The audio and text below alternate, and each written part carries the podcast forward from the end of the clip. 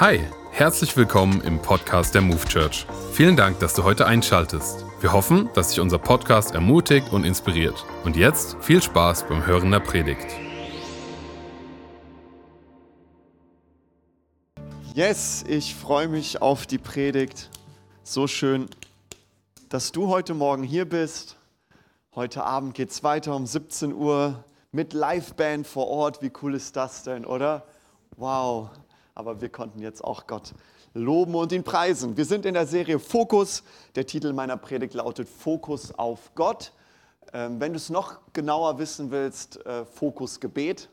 Ähm, ihr wisst ja, dieses Jahr ist so wirklich, ähm, wie ich es auch schon mal erwähnt habe, Gott hat mir wirklich für dieses Jahr Gebet und Fasten aufs Herz gelegt und deswegen, wenn es um den Fokus auf, auf Gott geht, dachte ich mir, da gehe ich doch noch mal irgendwie passt da Gebet noch dazu, oder? So ein bisschen. So ein bisschen. Genau. Aber diese Bibelstelle, die ich jetzt gleich mit dir teilen möchte, die hat mein Leben verändert und ich werde dir gleich sagen, warum. Und es hat das Potenzial, auch dein Leben und deine Sicht zu verändern. In Epheser 1, Vers 5 äh, lesen wir folgende Worte. Und, ah, noch eins. Also manchmal kommen Leute nach der Predigt zu mir und sagen, boah, Viktor, du hast so viel erzählt. Ja? Äh, manchmal über, äh, überziehe ich ja leider ein bisschen. Ähm, und letztens kam eine Person auf mich zu, der war zum ersten Mal, ich habe den äh, mitgenommen zum Gottesdienst nach Wiesbaden, er war zum ersten Mal da, ist eigentlich Moslem, ist kein Christ. Äh, und dann war er bei meiner Predigt in Wiesbaden dabei und meinte, boah, Viktor, krass, welche Linien und äh, roten Faden du in deiner Predigt hast. Ich bin mir sicher, ganz viele haben das nicht verstanden.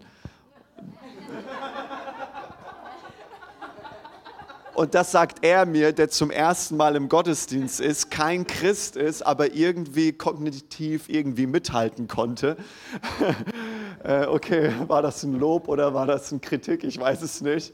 Aber ich dachte mir so, hey, wie gut ist das denn, dass man vielleicht mal so ein paar Punkte aus einer Predigt mitschreiben kann und wir als Move Church das so einfach machen wollen, damit du die Linie nach der Predigt auch verstehen kannst. Weil wenn du rausgehst und sagst, irgendwas hat er über Gebet gesprochen, aber irgendwie hat er so viele Bibelstellen und das, da gab es doch keinen roten Faden, ich glaube, es gibt da einen. wenn nicht, äh, frag mich danach nochmal. Super, Epheser 1, Vers 5 äh, und so weiter. Er hat uns dazu vorherbestimmt, seine Kinder zu sein durch Jesus Christus nach dem Wohlgefallen seines Willens. Oh, das ist schon so ein reichhaltiger Satz. Nach dem Wohlgefallen seines Willens hat er uns vorherbestimmt, durch Jesus Christus seine Kinder zu sein, zum Lob seiner herrlichen Gnade, mit der er uns begnadigt hat in dem Geliebten. In ihm, also in Jesus, haben wir die Erlösung durch sein Blut, die Vergebung der Sünden nach dem Reichtum seiner Gnade. Wow!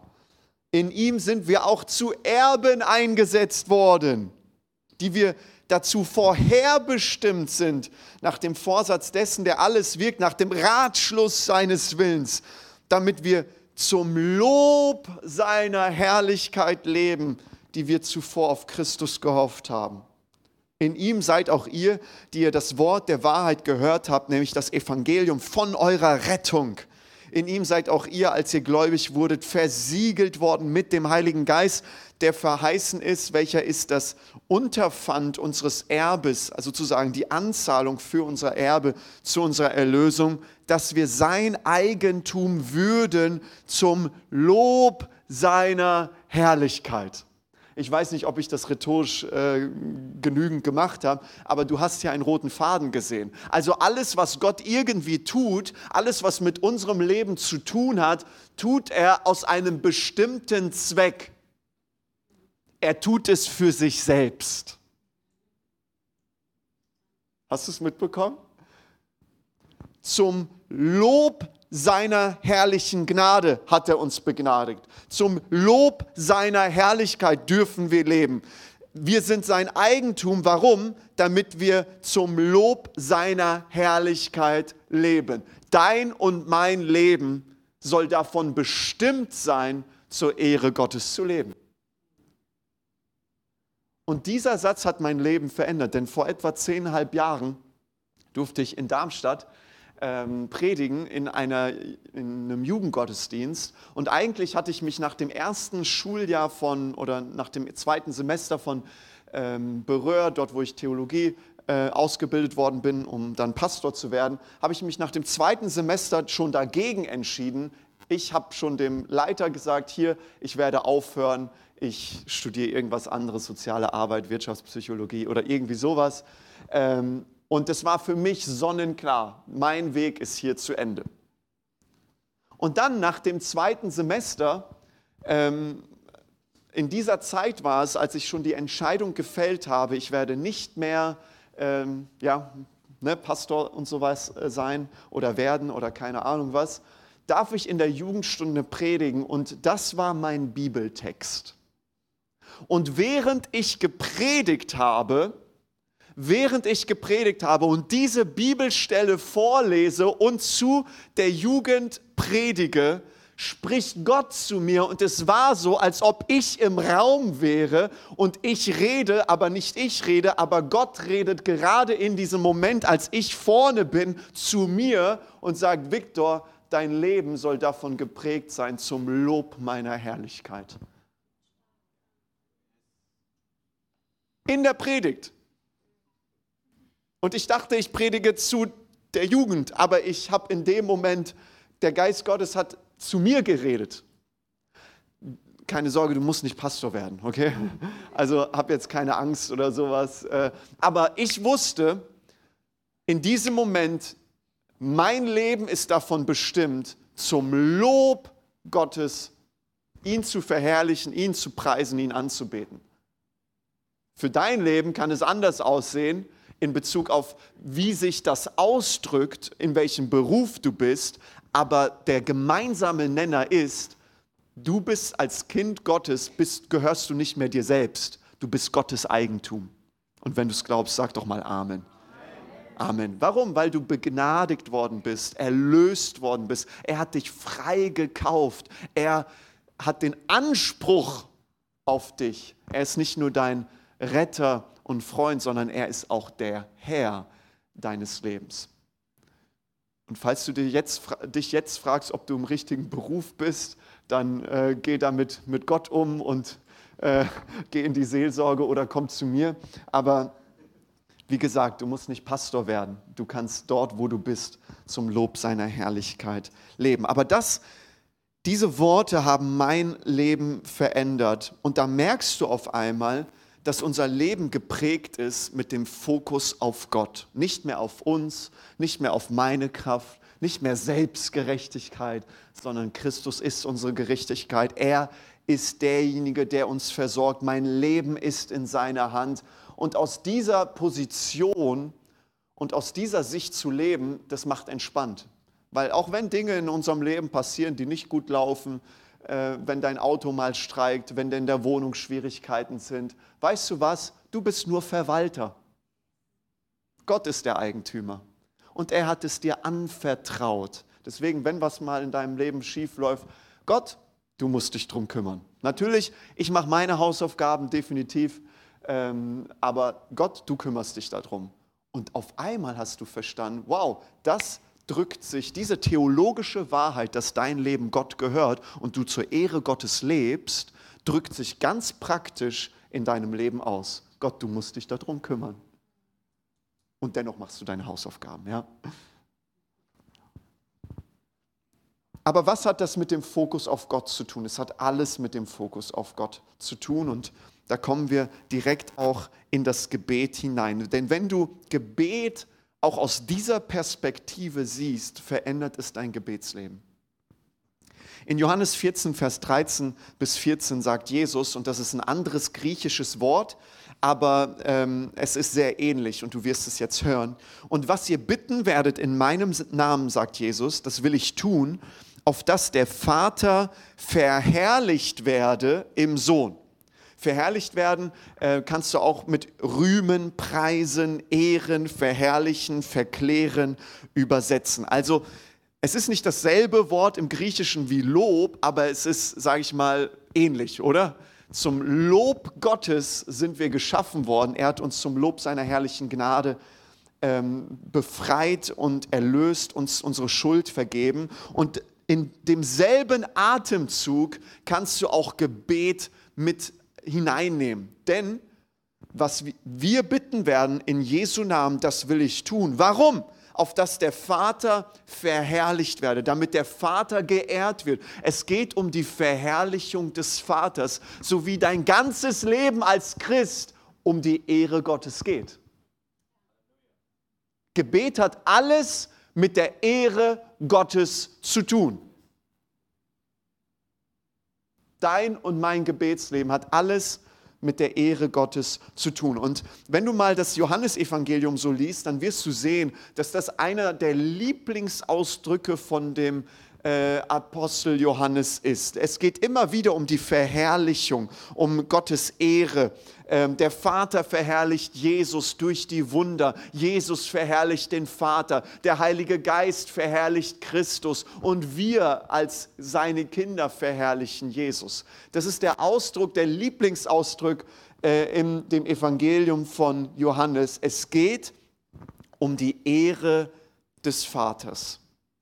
Aber wir kommen im Gebet zum Vater und beten im Namen Jesu. Und was bedeutet das, im Namen Jesu zu beten? Im Namen Jesu zu beten spricht von unserer Beziehung zu ihm. Gott ist nicht weit weg von uns, wir leben mit ihm. Gott ist nicht ein Gebet weit weg von dir. Wenn du ein Kind Gottes bist, lebt Christus in dir. Und es spricht von unserer Beziehung, denn Christus wohnt durch den Heiligen Geist, durch den Glauben in uns. Wir sind durch den Glauben an Christus sind wir mit ihm gekreuzigt worden, spricht Römer 3. Wir sind mit ihm gestorben, wir sind mit ihm begraben, wir sind mit ihm auferstanden in ein neues Leben.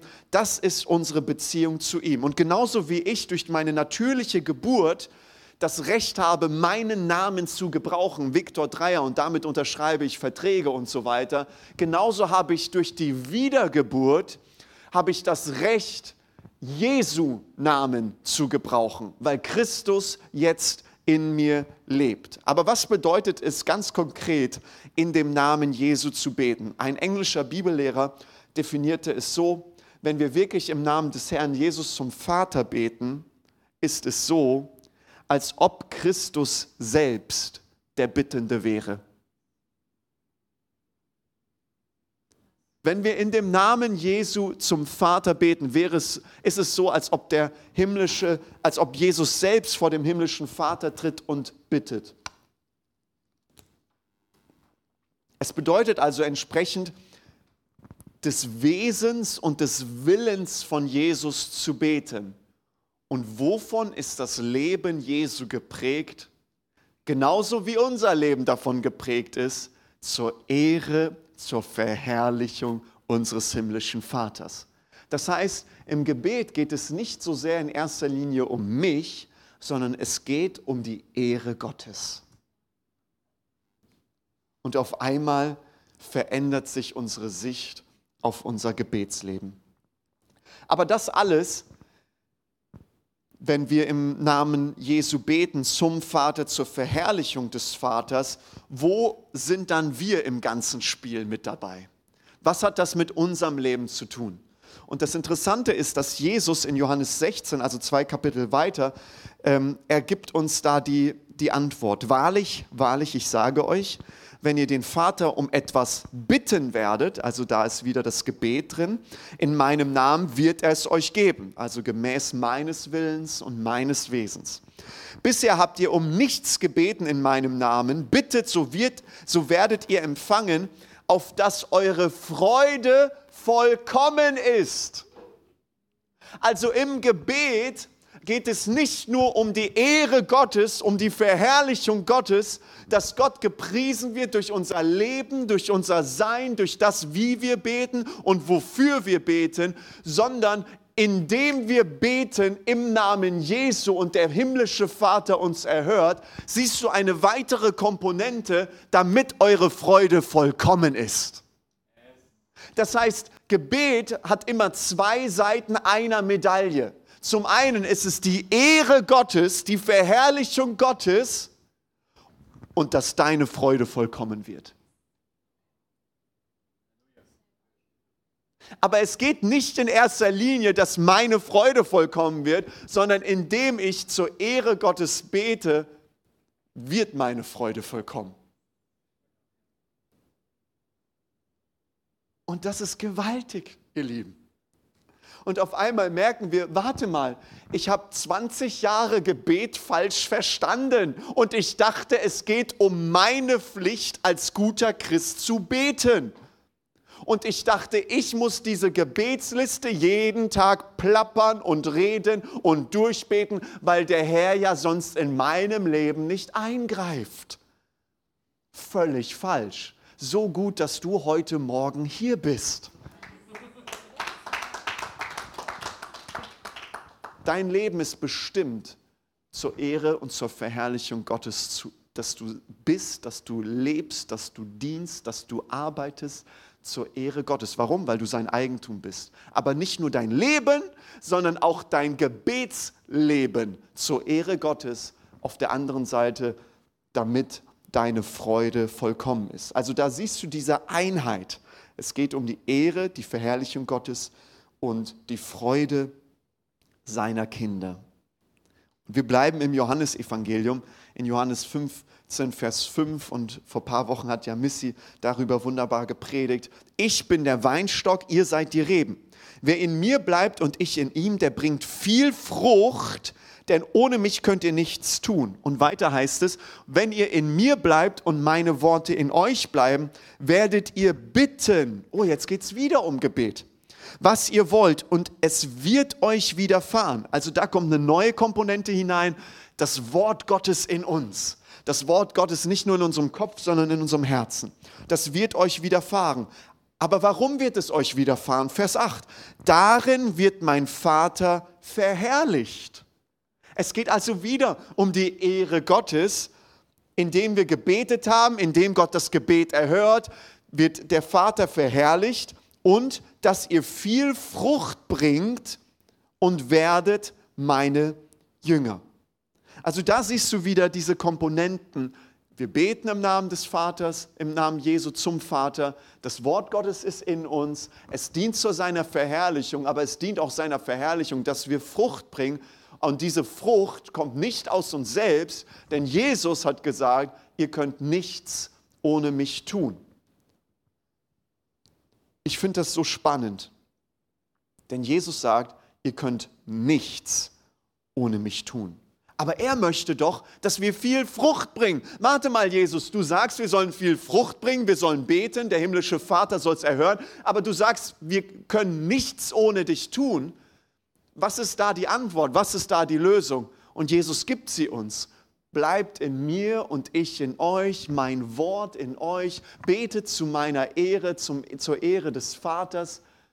Und erst wenn wir verstehen, dass wir ohne ihn nichts tun, können, können wir erst Frucht bringen, denn nicht wir bringen die Frucht, sondern er durch uns.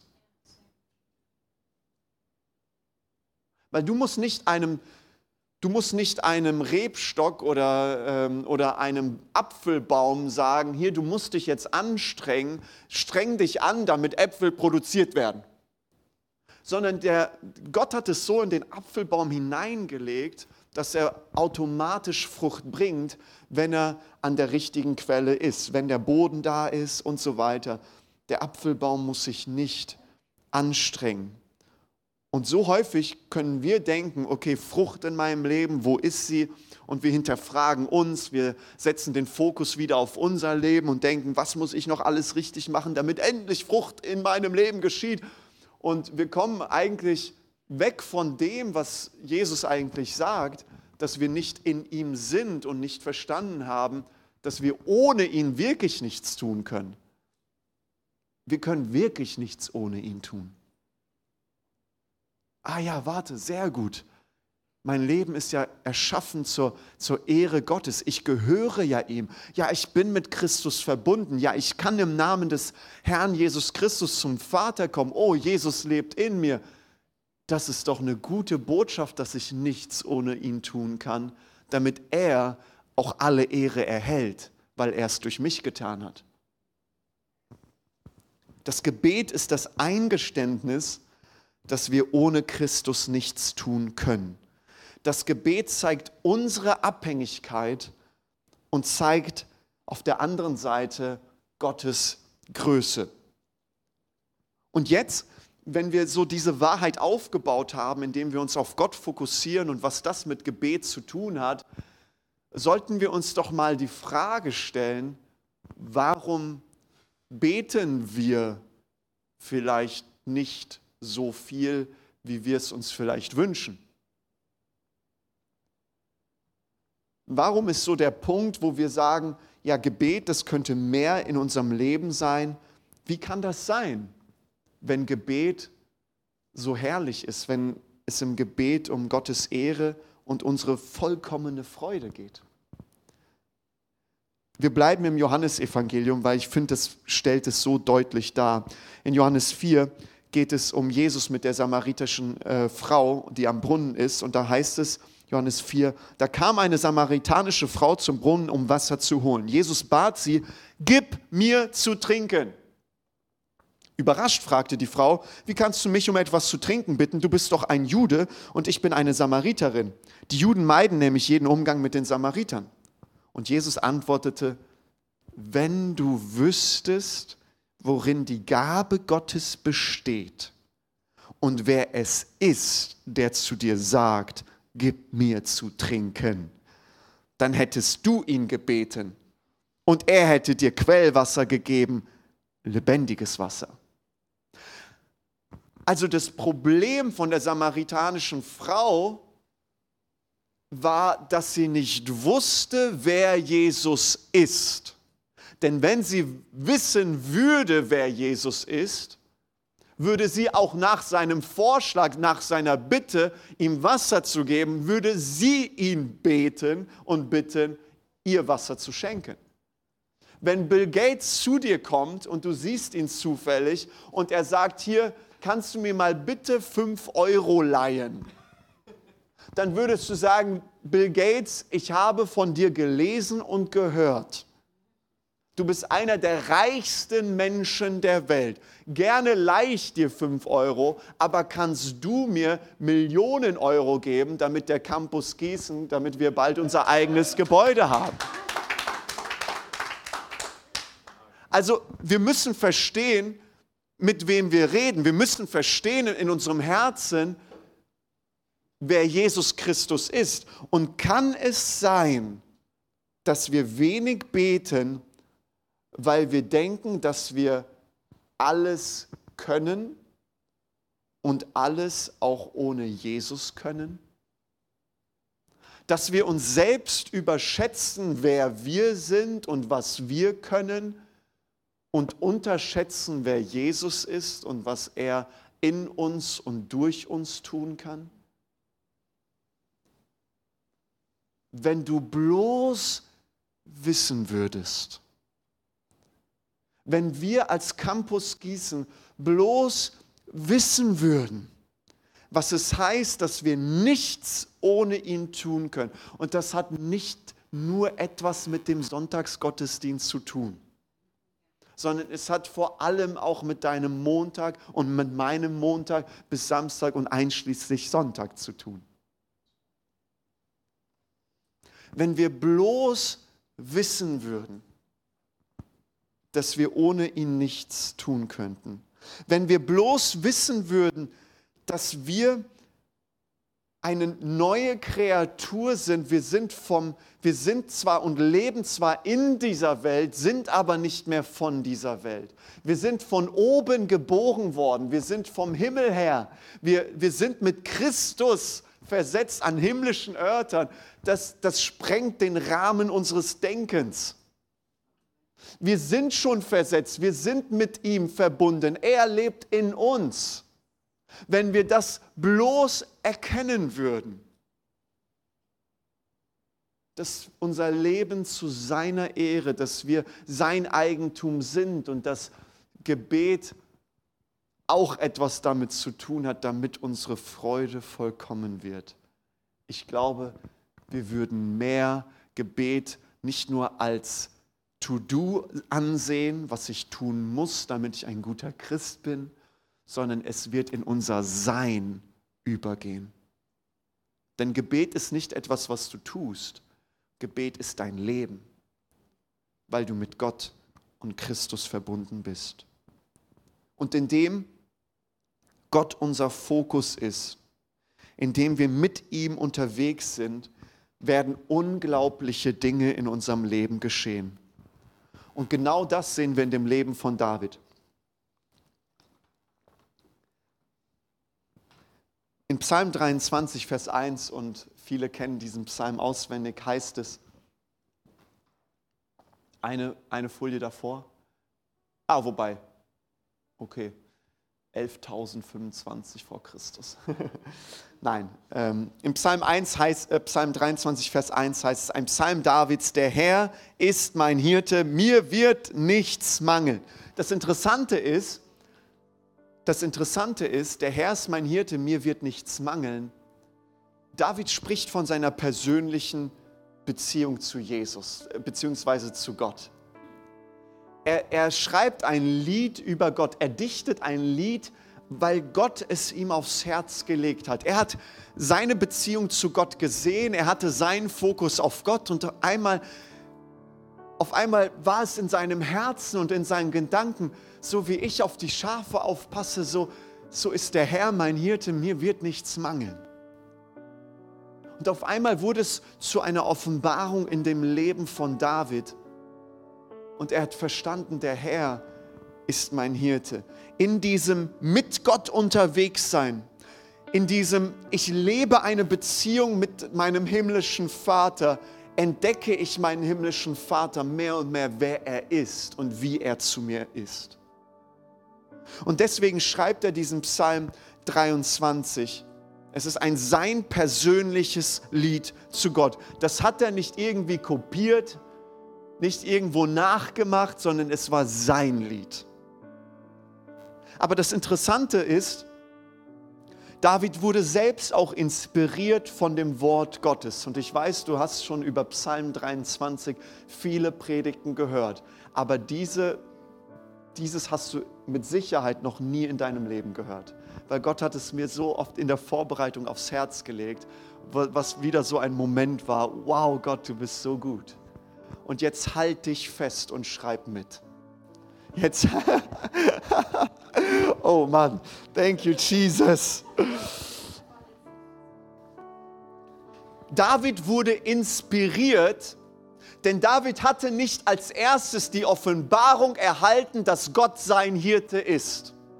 Denn etwa 800 Jahre vor ihm hatte ein Mann Gottes, einer seiner Vorfahren, eine Offenbarung über Gott, nämlich Jakob, der Gott Abrahams, Isaaks und Jakobs. Nämlich, Jak äh, David hat es etwa 1000 vor Christus etwa geschrieben, Psalm 23, vielleicht ein paar Jahre davor oder danach, aber das ist ein guter Richtwert. Jakob ist äh, 2006 vor Christus geboren, er starb mit 147 Jahren. Äh, so ähm, in so einem biblischen Zeitstrahl ist es etwa 18, 1859 äh, vor Christus. Und da heißt es, kurz bevor seinem Tod spricht Jakob einen Segen über Josef aus. Und da heißt es, und Jakob segnete Josef und sprach, der Gott, vor dem mein Vater Abraham und Isaac gewandelt sind, der Gott, der mein Hirte gewesen ist, mein Leben lang bis auf diesen Tag. Und dann geht es weiter mit der Segnung. 1. Mose 48, Vers 15. Jakob war der Erste, der Gott als Hirte bezeichnet, 800 Jahre bevor David Gott als seinen Hirten bezeichnet. Und zwischen Jakob und David, wenn du die biblischen Bücher etwas kennst, waren da noch einige Bücher. 2. Mose, 3. Mose, Richter und so weiter. 800 Jahre hat es gedauert, bis die Wahrheit, dass Gott der Hirte ist, wieder entdeckt worden ist von einem David, der es als sein persönliches Lied aufgeschrieben hat und gesagt hat, so wie Jakob gesagt hat, der Herr ist sein Hirte, so habe ich in meinem Leben erkannt, die Wahrheit, die vielleicht vergessen, die vielleicht verstaubt ist, ich habe erkannt, der Herr ist mein Hirte, mir wird nichts mangeln. Eine Wahrheit wird wieder entdeckt aus dem Wort Gottes, was schon immer da war, aber sie war halt verstaubt, sie war halt nicht da. In den anderen Büchern zumindest nicht. Und das Interessante ist, indem David eine Offenbarung hat, inspiriert auch durch Jakob und durch die Schriften des Alten Testaments, wird diese Offenbarung, die David in seinem Leben hat, auf einmal zu einer Offenbarung für seine Generation. Und diese Wahrheit wird, auf, wird wieder entdeckt und wird, auf, wird wieder lebendig. Es gibt eine Wiederbelebung der Wahrheit, dass Gott der Hirte ist. Und ich werde es dir jetzt beweisen, warum. Einige Musiker wurden von David beauftragt, sich um die Musik im Gottesdienst zu kümmern. Im Sinne von Linus, mach mal den Lobpreis. So, und einer von denen, den, die David bestellt hat für den Tempeldienst, war Asaf.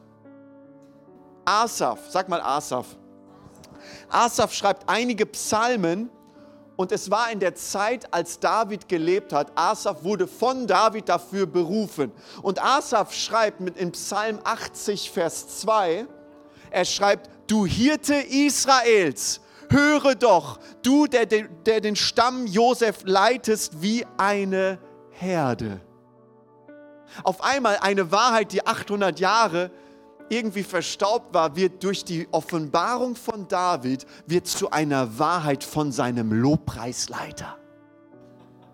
Und dieser Lobpreisleiter in dem Tempel bringt diese Offenbarung an das Volk.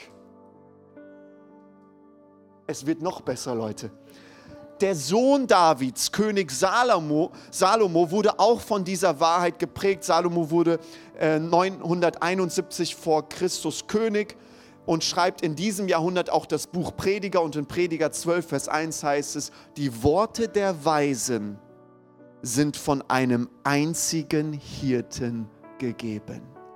Also es betrifft jetzt nicht nur David, es betrifft nicht nur den Lobpreis, es betrifft auch seinen Sohn, der König ist, der der weiseste Mann ist, der jemals gelebt hat nach Jesus Christus.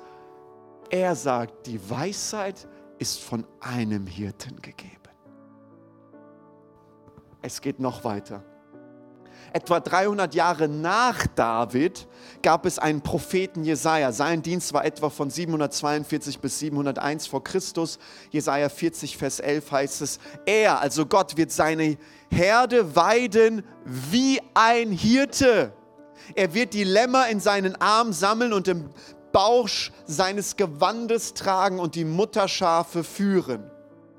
Es geht weiter. Der Prophet Jeremia lebte 627 bis 588 hatte er so seinen prophetischen Dienst. Jeremia 31, Vers 10, etwa 400 Jahre nach David. Ich war es, der Israel in alle Winde zerstreut hat, spricht der Herr. Jetzt sammle ich es wieder. Ich beschütze mein Volk wie ein Hirte seine Herde. Die Geburt von Hesekiel, einem weiteren Propheten, war etwa 621 vor Christus. Hesekiel 34, Vers 11 bis 12, inspiriert durch den Heiligen Geist, heißt es dort, denn so spricht Gott der Herr, siehe, ich will mich meiner Herde selbst annehmen und sie suchen, wie ein Hirte seine Schafe sucht, wenn sie von einer Herde verirrt sind. So will ich meine Schafe suchen und will sie erretten von allen Orten, wohin sie zerstreut waren, zur Zeit, als es trüb war und finster war. Und dann, tausend Jahre nach David, tritt Jesus auf und etwa 33 nach Christus oder während Christus sagt Jesus zweimal in Johannes 10, 11 und 14, ich bin der gute Hirte. Der gute Hirte lässt sein Leben für die Schafe. Ich bin der gute Hirte und kenne die meinen und kennen mich. Indem David mit Gott gelebt hat, indem Gott auf seinem Herzen war, indem er in dieser Beziehung zu ihm war, er war ein Mann nach dem Herzen Gottes, hat Gott eine Wahrheit in sein Herz gelegt, die nicht nur sein, sein Leben verändert hat, sondern seine Generation verändert hat, die das ganze Volk durchdrungen hat durch den Tempeldienst, durch seinen Sohn. Aber nicht nur ihn, sondern auch die nachfolgenden Generationen durch die Propheten wurden davon geprägt, der Herr ist unser Hirte. Und, ich, und, und dann mit dem Höhepunkt, dass Jesus Christus selbst sagt, ich bin der gute Hirte. Indem wir verstehen, dass Gott, dass unser Leben Gott gehört, dass wir zu seiner Ehre erschaffen worden sind. Indem wir verstehen, dass, dass unser Gebetsleben, unsere Ausrichtung auf ihn, ihn verherrlicht und es unserer Freude dient, wird Gott uns in dieser Zeit, wo wir mit ihm sind, Dinge aufs Herz legen, die vielleicht von einigen Leuten schon längst verstaubt und vergessen worden sind. Aber er wird sie dir aufs Herz legen und es wird ein Feuer in deinem Herzen sein. Und dieses Feuer wird nicht nur für dich sein und für dich brennen, der Herr ist mein Hirte. Nein, du wirst deine Kinder, du wirst deine Church, wo du drin bist, hier im Campus, du wirst deine Connect-Gruppe, du wirst dein Umfeld, wirst du mit dieser Wahrheit durchdringen, die eine Offenbarung in deinem Leben geworden ist. Und ich möchte dich heute fragen, ich möchte dich, Move Church Campus Gießen, fragen, welche Wahrheit wird Gott dir in diesem Jahr so aufs Herz legen, dass du dafür brennen wirst. Dass andere Menschen dein Leben sehen, wie du handelst, wie du redest, wie du über deine Beziehung zu Gott redest, dass sie auf einmal merken, warte mal, er hat etwas, was ich noch nicht in meinem Leben erlebt habe dann sehne ich mich, dann bete ich dafür, dass das, was er an Offenbarung hat, dass es zu meiner Offenbarung wird. Und auf einmal kommen wir hier im Sonntagsgottesdienst zusammen und jeder hat etwas in seiner Woche erlebt. Wir kommen in den Connect-Gruppen zusammen und jeder hat etwas mit dem Gott erlebt, der ihm etwas aufs Herz legt. Und wir inspirieren uns gegenseitig, Gottes Größe, Gottes Allmacht, seine Güte und seine Liebe zu sehen. Und auf einmal geschieht etwas dass wir nicht dort stehen bleiben, wo wir sind, sondern wir kommen tiefer und tiefer und tiefer in die Gegenwart Gottes. Unsere Wurzeln werden tiefer und tiefer oder höher und höher, wie du es auch ausdrücken möchtest, indem wir zusammen unterwegs sind. Welche Wahrheit möchte Gott dir in diesem Jahr aufs Herz legen? Die zu einer Offenbarung für dich wird und auch für die ganze Welt um dich herum. Und ich möchte dir sagen, das hat alles mit dem Fokus auf Gott zu tun. Das hat alles damit zu tun, dass wir mit ihm leben. Gebet nicht als Leistung verstehen, nicht als Aktion zu verstehen, aber Gebet als Sein zu verstehen denn Christus lebt in mir. Können wir kurz die Action Steps? Okay, das können wir weitermachen. Wir haben keine Zeit, aber vielleicht, vielleicht so ganz praktisch für dich. Und ich weiß, über Gebet hören wir immer mal wieder so Sachen, die wichtig und wertvoll sind. Aber finde deinen Ort, Finde deine Zeit, finde deinen Weg. Und einen besonderen Weg, den ich in letzter Zeit einfach für mich entdeckt habe, ist so einfach still zu sein vor Gott. Einfach still zu sein. Und wenn ich merke, dass mich irgendwelche Gedanken oder Sorgen ablenken, was machen wir mit den Sorgen? Wir werfen sie zu Jesus. Jesus, ich richte mich jetzt wieder aus auf dich. Und du betrachtest einfach seine Schönheit, Du siehst ihn einfach, was er alles für dich in deinem Leben getan hat. Und du siehst, dass er der Herr aller Herren, der König aller Könige ist. Dein Herz ist fasziniert und sehnt sich nach mehr von Jesus, der in dir lebt. Und in diesem Fokus bist du einfach ruhig und genießt seine Gegenwart. Wir verstehen häufig Gebet als ich muss reden, ich muss reden, ich muss reden und so weiter. Jesus sagt, plappert nicht wie die Heiden. Sie denken, sie überreden irgendwie Gott, damit er das tut, was sie wollen und so weiter. Nein, der himmlische Vater weiß doch, was ihr braucht, bevor ihr bittet. Es geht um das Sein. Wenn du heute etwas mitnimmst, dann nimm bitte mit Gebet. Es geht um das Sein. Weil Gott ist, kannst du im Gebet sein. Hör doch mal auf, die ganze Zeit zu bitten und zu betteln. Sei doch einfach mal mit Gott. Genieß doch einfach mal die Stille. Seid stille vor mir die ganze Welt, denn ich bin der Herr. Sei doch mal dort. Setz dich auf die Couch, leg deine Füße hoch und sei einfach da. Jesus, du bist da und ich bin auch hier ganz bewusst, ich fokussiere mich jetzt auf dich. Und sei einfach. Sei einfach. Und sei still.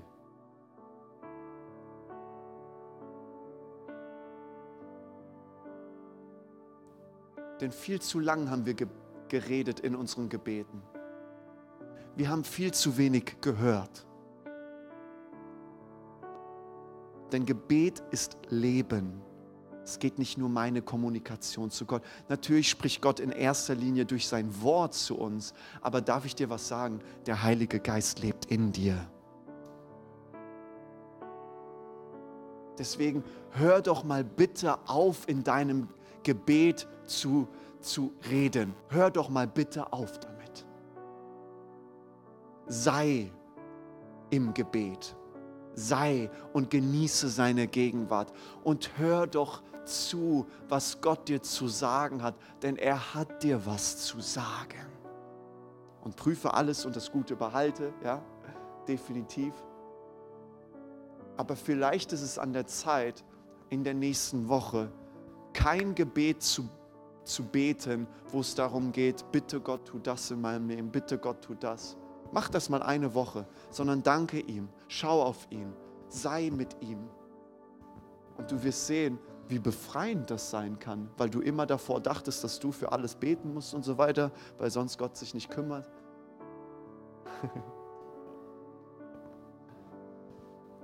er ist besser, als du denkst. Gott ist besser, als wir denken. Und deswegen, Gebet ist nicht, was du tust. Gebet ist dein Sein.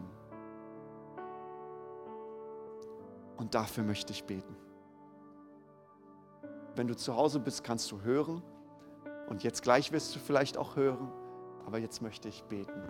Und Jesus, ich danke dir,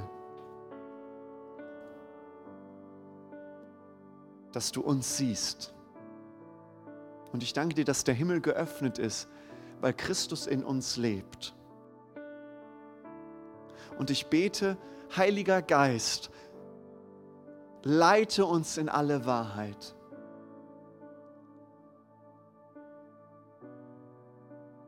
Mache diese Wahrheit groß in unserem Leben, dass unser Leben dir gehört. Dass wir zu deiner Ehre leben, lieben, dienen und auch arbeiten. Entfache neu diese Wahrheit, dass Gebet Freude ist weil wir mit dir sein können. Entfache neu diese Wahrheit in unserem Leben in diesem Jahr, dass wir dir, dir zuhören können in unserem Gebet, weil du uns etwas zu sagen hast, was wichtiger ist, als was wir dir zu sagen haben. oh Jesus, Entfache ein Feuer für dein Wort und dein, die, die Gegenwart, die Präsenz und die Herrlichkeit Gottes in unserem Herzen, in unserem Campus, Herr, entfache es in Jesu Namen. Ich bete in Jesu Namen, dass im Jahr 2023 jeder Einzelne, der hier bei uns im Campus ist, so tief berührt wird von einer Wahrheit Gottes, die in seinem Herzen brennt, dass diese Wahrheit sich multipliziert, nicht nur hier im Campus, sondern in unserer Welt. O Heiliger Geist, tu das, was nur du tun kannst. Wir sagen Ja zu dir, Ja zu deinem Wirken.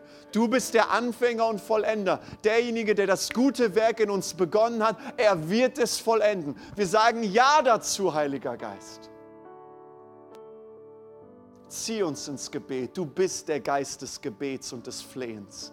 O Heiliger Geist, lehre uns die Gegenwart Gottes zu genießen das Gebet nie wieder sich als Arbeit anfühlt, sondern als Freude. Im Namen Jesu. Amen. Amen. Amen. Vielleicht bist du heute hier und sagst, Victor, ich kenne diesen Gott noch nicht. Ich habe noch nicht diese Verbindung zu ihm. Ich möchte dir sagen, Gott liebt dich so sehr. Er hat alles für dich gegeben. Er hat alles für dich gegeben. Er gab seinen Sohn. Und Jesus Christus kam auf dieser, in, diese, in diese Welt. Er hat ein perfektes Leben geführt, ohne Sünde, ohne Schuld, damit er für dich und für mich am Kreuz stirbt. Er nahm unsere Schuld auf sich. Er nahm die Strafe, die wir verdient haben.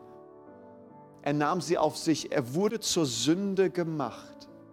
Und er starb am Kreuz, aber er ist nicht im, am Kreuz geblieben. Er ist begraben worden. Er ist auferstanden von den Toten. Und er hat sich zur Rechten des Vaters gesetzt, um, zu, um uns ein für alle Mal zu zeigen, der Weg ist zum himmlischen Vater frei. Du kannst das Geschenk der Vergebung annehmen, weil Jesus Christus die Strafe für jede Sünde getragen hat.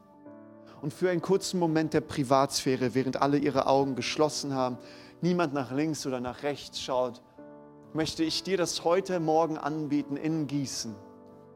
Eine Entscheidung zu treffen, die dein Leben verändern wird, wo du das Geschenk der Vergebung annimmst, wo der Friede Gottes in dein Leben hineinkommt, wo du einen Neustart mit Gott empfangen kannst und er dich sein Kind nennt.